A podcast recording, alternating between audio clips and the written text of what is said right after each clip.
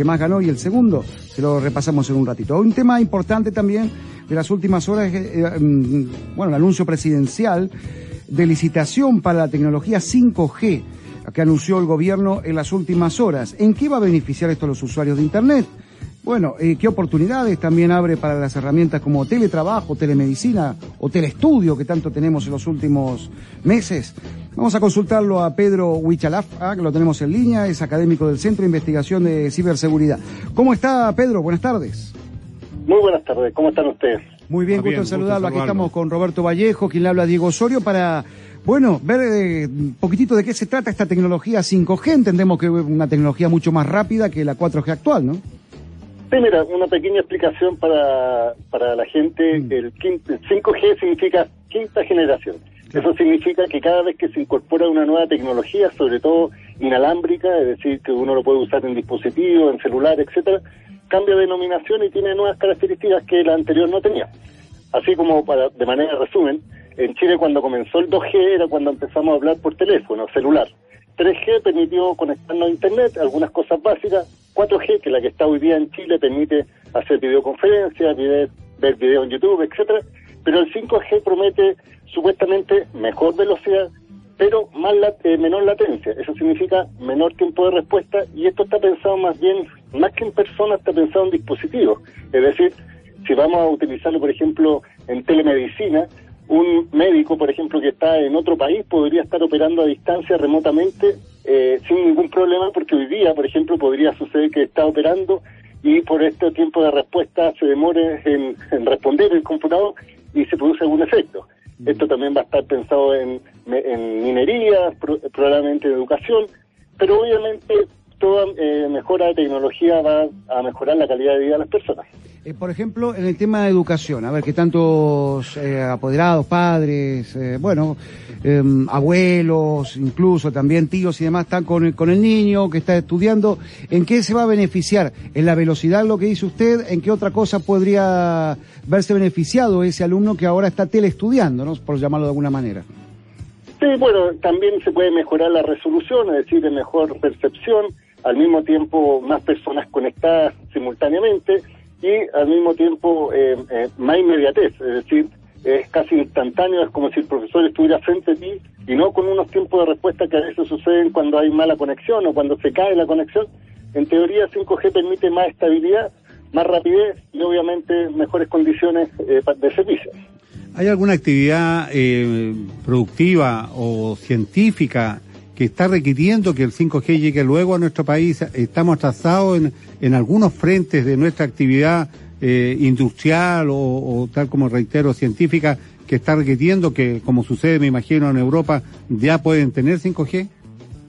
Sí, mira, teoría se está aplicando a distintos mercados, por ejemplo, la agricultura, por, por ejemplo, para colocar algunos sensores, sensores de humedad, sensores de movimiento, de vigilancia, en sector eh, también eh, de minería, como te digo, se pueden manejar desde Santiago vehículos eh, que están en las minas, por ejemplo.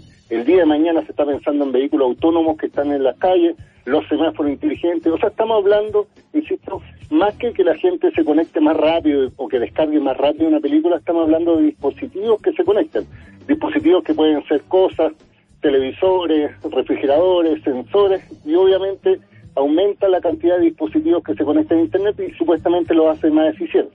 O sea, eh, esto puede significar que en el futuro eh, eh, los grandes medios productivos sean tratados a distancia más que la obligación de ir a esos lugares de trabajo.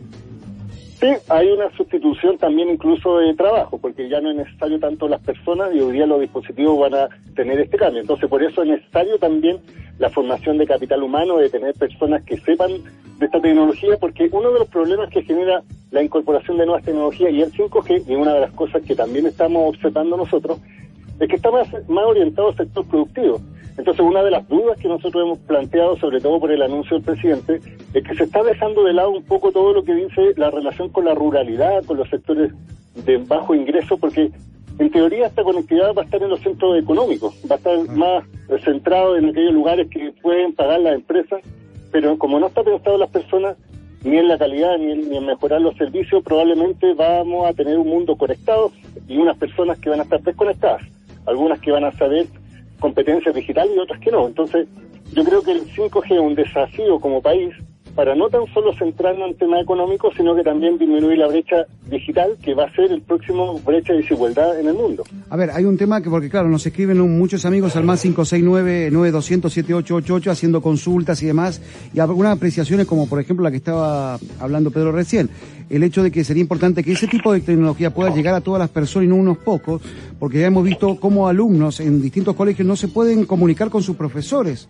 mucho ruido, bueno, pocas nueces, dice un amigo. Ahora, hay otro que nos pregunta, por ejemplo, ahí le consulto Pedro, eh, ¿cómo va a ser el tema de las antenas? ¿Va a haber menos antenas con la llegada del 5G, antenas de celulares? Sí. Al contrario, pero ah. eh, van a tener que haber más antenas. Pero estas antenas, a diferencia de la tecnología actual, donde uno lo asocia a una torre, es decir, uno ve una torre de celular y ahí coloca una antena, estas antenas son microceldas, son más pequeñas, son del porte, por ejemplo, de un celular. Es como en el metro. En el metro, dentro del metro, eh, no hay antenas torres, pero sí existen dentro del metro algunos dispositivos que parecen como un foco de luz y que son los, en este caso, las antenas. En el caso del 5G, se va a requerir instalar más antenas por metro cuadrado, es decir, si antes uno tenía una torre de 4G y a los cuantos kilómetros tenía otra torre, con 5G van a tener que estar más cerca. Es decir, vamos a tener que estar arriba de un poste de luz, otro en un semáforo, otro en la azotea. Y es por eso que también hay una preocupación porque en, teoría van a estar en la zona urbana y va a dejar de lado lo que es la zona rural. Ah, pero usted dice que ya no hay necesidad de construir nuevamente estas torres que han provocado tanta molestia en algunos sectores, especialmente de, eh, que están involucrados en las mismas poblaciones, eso ya no va a ser necesario y se va a poder utilizar los lugares como usted lo está indicando, un semáforo, un poste de luz, ¿bastaría con eso y con agregarle este dispositivo? Eh, efectivamente, lo que pasa es que no se requiere tanta altura, digámoslo así, ni tanta potencia, sino que tienen que estar más cerca y van a ser de bajo nivel, es decir, van a tener una altura menor. Eso implica también un trabajo con las municipalidades, con el desarrollo, de tal forma que haya una armonía tanto en la ciudad como en la instalación y que no afecte ni la visual ni la pluralidad de las, de las propiedades. Entonces yo, yo siento que esto es un desafío público-privado. Por eso nos importa mucho la forma en que este gobierno pone a disposición esta licitación, porque lo que hace el presidente es iniciar el proceso de licitación, solo entender que este proceso se va a demorar, es decir, este 5G no va a estar mañana, estamos hablando en alrededor de dos años más, y además las personas van a tener que hacer algo tan básico como cambiar el celular, porque hoy día los celulares no son aptos para 5G. Ah, ah, ah, es decir, es como si, por ejemplo, cuando nosotros teníamos el televisor en blanco y negro y llegaba la televisión a color, uno no podía ver televisión a color si es que no cambiaba el televisor. O cuando llegó la televisión digital, uno tiene que colocarle un dispositivo adicional para ver televisión digital. Entonces, hoy día tienes que pensar los teléfonos que se venden comercialmente eh, son los de alta gama. Estamos hablando de, de celulares que valen sobre un millón de pesos, pero que aquí en Chile no funcionan porque todavía no está el 5G. Claro, eso sí van a servir en todo caso, Pedro, pero no lo que estamos, a, eh, los antiguos, o bien lo que lleva un año, dos años, eh, eso no sirve, ¿no? Lo que dice usted que hay que cambiar ya el equipo para el 5G. Efectivamente, es decir, hoy día ningún celular supuestamente de los que están funcionando, por ejemplo el tuyo, el mío, mientras no, nos cambiemos, entonces por eso yo digo que hay una tasa de, de, implementación, eh, tiene que haber una licitación, eh, yo creo que alrededor de dos años, dos años y medio más va a estar más o menos disponible, pero el objetivo, nuevamente insisto, pues que nos tenemos que preocupar todos, porque al final lo que hace el presidente es poner a disposición el espectro que es parte del aire para que las empresas lo utilicen. Tal como, por ejemplo, en la radio. Hoy día la radio BioBio tiene una frecuencia asignada y la gente lo puede escuchar porque tiene el aparato receptor. El día de mañana eh, se va a entregar otra parte del espectro a 5G y las personas tienen que tener un aparato especial con, con capacidad 5G para poder recibirlo. Claro. Ah. Eh, ahora, aquí hay una, una situación de costo. Eh, la energía renovable, cuando se hablaba de la licitación, eh, bueno, había, se indicaba, si la licitación es buena, es conveniente, van a bajar los valores del uso de la electricidad. Y eso es lo que ha ocurrido con esta energía, que son las renovables, ¿no es cierto? A diferencia de las que habían antiguamente, que dependían del petróleo, etcétera, etcétera.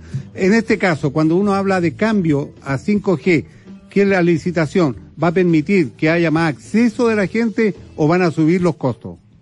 Mira, en teoría, eh, supuestamente los precios bajan porque como van a haber ahora dispositivos conectados, es decir, no solo las personas van a pagar el acceso a Internet, sino también va a tener que Internet en las cosas, se va a compartir la distribución de los costos entre más usuarios, entre personas y cosas. No sé si me explico como lógica de mercado.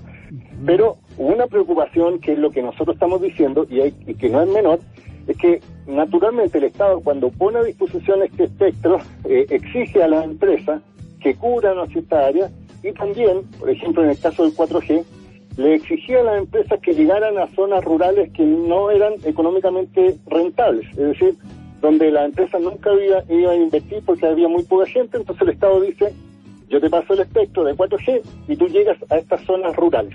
Tan así que el año pasado, eh, en el último licitación, más de 1.200 localidades que no tenían servicios fueron iluminadas gracias a este concurso. El problema que tenemos ahora, y esa es la crítica que se le está haciendo a esta administración, es que cambió el foco. Entonces, está diciendo el presidente que va a entregar el espectro, pero no va a conectar ninguna localidad rural más. Y al contrario, lo que está pidiendo es eh, financiar o mejorar la conectividad en los denominados polígonos industriales. Es decir, mejorar la conectividad a algunos sectores productivos, porque la lógica del presidente es que si se mejora la economía a través de, los, de las empresas, mejora el país. hay, una pregunta, hay una pregunta técnica, Pedro, que quería trasladarle aquí de un amigo auditor. Dice la normativa de radiación no ionizante actualmente vigente, ¿se va a modificar? Sí, mira, solo para, para comentarlo en términos generales, la tecnología no ionizante son las frecuencias de radio, de televisión y de celular. Hoy día la normativa eh, tiene los estándares internacionales, tienen una potencia baja, es decir, se solicita a las a la antenas que no sean tan fuertes porque los estudios eh, acreditan que en teoría no afecta a la salud, pero mientras más baja la potencia, menos dudas existen de posibles conflictos de salud. Yo tengo entendido que van a mantener la misma normativa, es decir, mantienen la misma lógica de frecuencia y no distinguen entre si es 4G o 5G. Lo importante es que eh, haya seguridad eh, con los estudios pertinentes de que este tipo de tecnologías no afecten ni a la salud ni al medio ambiente. Y hasta el momento la OMS, que es la Organización Mundial de la Salud, ha mencionado que no hay estudios concluyentes que afecten. Entonces, yo creo que se va a mantener sin perjuicio de que sí es bueno eh, hacer estudios en, este, en esta materia. O sea, entonces de aquí a dos años está diciendo Pedro que va a llegar. Y que eh, no habría mucho efecto en los costos. no, pero que los actuales aparatos no servirían, no, no sirven. Vamos a tener que renovar aparatos eh, aquí Joaquín Alavena, nuestro control, me dice, pero ¿y su, su aparato celular ya es viejo? Ya no le sirve ya. No, o sea, la pregunta que yo me hago es cómo sigue funcionando todavía después de tantas caídas y todo que ha tenido. Pero A todos nos pasa lo mismo. Claro, claro. No, pero mira, pero solo para tranquilidad, igual va a seguir conectándose a Internet, es decir, los teléfonos hoy día que no capten 5G, igual va, va a estar la tecnología 4G ah. y menor. Ah. Entonces, pero solo que no va a poder conectarse a 5G. Entonces, pero los teléfonos nuevos de 5G tienen, son aptos para 4G y para 3G, entonces te puede servir para cualquier lado. Claro, y los primeros que lo compren va a ser muy caro, pero los lo compren después va a ir bajando de precio. ¿ah? Sí, pero, pero yo recomiendo que no los compren ahora porque no los van a usar en un año y medio o dos años más, entonces es gastar la plata. Claro, claro, exactamente. Pedro Huichalaf, eh, académico del Centro de Investigación en Ciberseguridad, bueno, fue muy claro entonces, nos quedó muy claro lo que se viene al futuro. Ah, de aquí yo, yo pensé que era menos, o sea, el tiempo nos habla de aquí a dos años, o sea, todavía... queda su tiempo. Todavía nos quedan los coronavirus y todo por delante, mucho, mucho por delante. Cambio de gobierno incluido. Pero hacia allí vamos, es lo que se viene entonces en tecnología. Muchísimas gracias, Pedro, muy amable. Ya, igualmente, hasta luego, Roberto. Te mando un abrazo. Gracias, que esté muy bien, Pedro. Un abrazo. Bueno, allí eh, estaba entonces Pedro Huichalaf, el eh, académico del Centro de Investigación en Ciberseguridad. Nos vamos a la pausa, don Roberto. Vamos. Ah, y enseguida estamos, hay muchos, sí, el 5G estará disponible en grandes urbes como región metropolitana. Bueno, y dice que en las regiones no va a estar. Bueno, es un tema.